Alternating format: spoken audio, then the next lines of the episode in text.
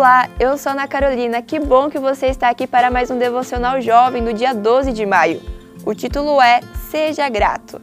O verso diz assim: Bom é render graças ao Senhor e cantar louvores ao teu nome, ó Altíssimo. Anunciar de manhã teu amor leal e de noite a tua fidelidade.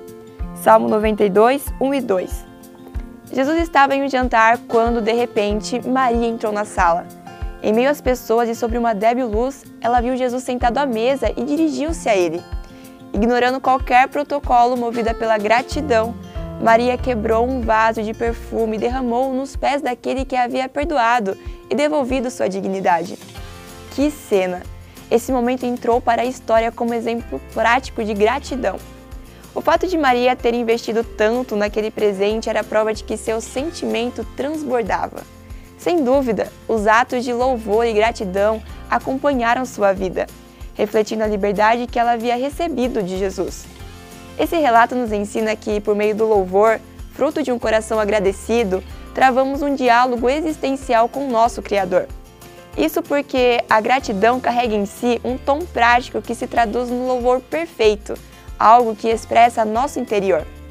Eis então a verdadeira expressão da gratidão um louvor que permite a liberdade da alma, o atravessar do mais puro reconhecimento de ter sido abençoado. Em outra ocasião, Cristo curou dez leprosos, mas somente um voltou para agradecer. Ao pedir a cura, todos foram fervorosos, mas, no momento de expressar gratidão, somente um se apresentou. Isso mostra que a gratidão não é algo natural, é possível viver sobre as bênçãos de Deus e achar que ainda nos falta muito.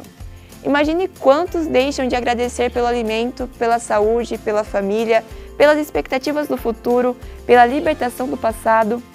A gratidão se traduz por meio do louvor genuíno, da oferta generosa e das palavras de adoração. Mas ela não é natural.